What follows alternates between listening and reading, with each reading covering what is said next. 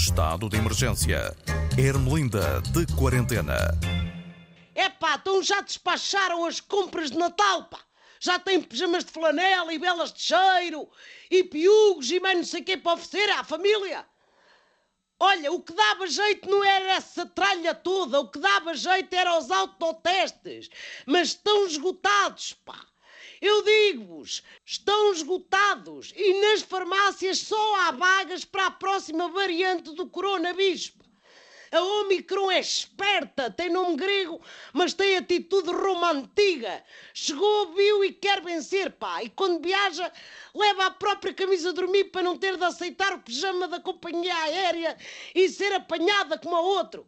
Agora, se uma pessoa quiser testar-se, tem de recorrer a mesinhas caseiras. É fácil, põe-se azeite, cebola, muito alho e muita aguardente num tacho.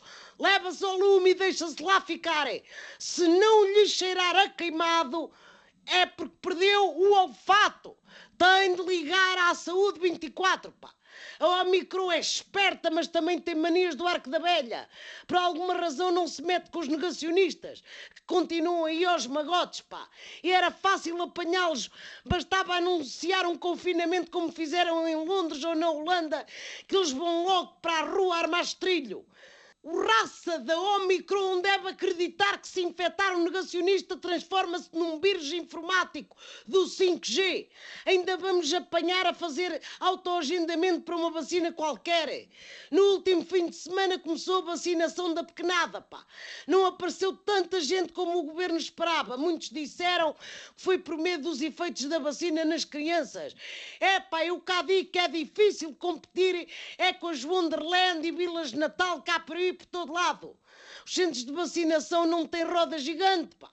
Nem consola de jogos.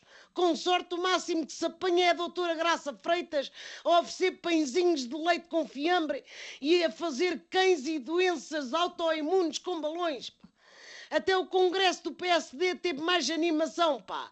E deve ter havido por lá muita troca de presente, porque estava impregnado de outro toalete, já cheira a poder. Parecia que iam sair de Santa Maria da Feira diretamente para São Bento, pá. E se eles cheiravam, é porque estavam todos testados.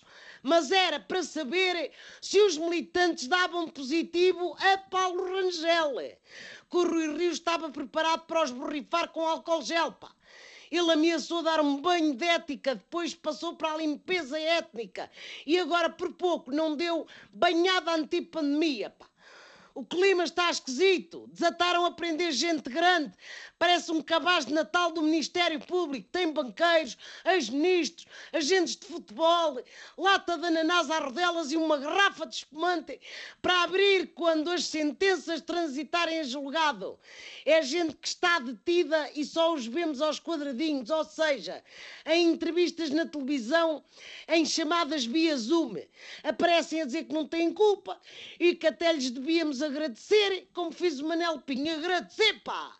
E se o doutor fosse, mas é constituir família com uma renda excessiva de energia, pá? E o outro, o rendeiro, que tem de passar as festas na África do Sul, coitadinho, vê-se logo que é uma pessoa de posses, pois nem toda a gente pode ir para fora no rebelião, pá! Olha, tivesses pensado nisso, antes de fugires, qualquer modo, a ver pelo exemplo do rendeiro, o estrangeiro é um sítio muito mal frequentado. E agora peguem na gaita e vão fazer o centro de mesa para a consoada. Botes de boas festas. Tenham cuidado, pá. Não se pendurem uns nos outros. Se não houver autoteste, não vão à festa. Façam em casa. Senão depois eu quero ver. Ai! Bom Natal!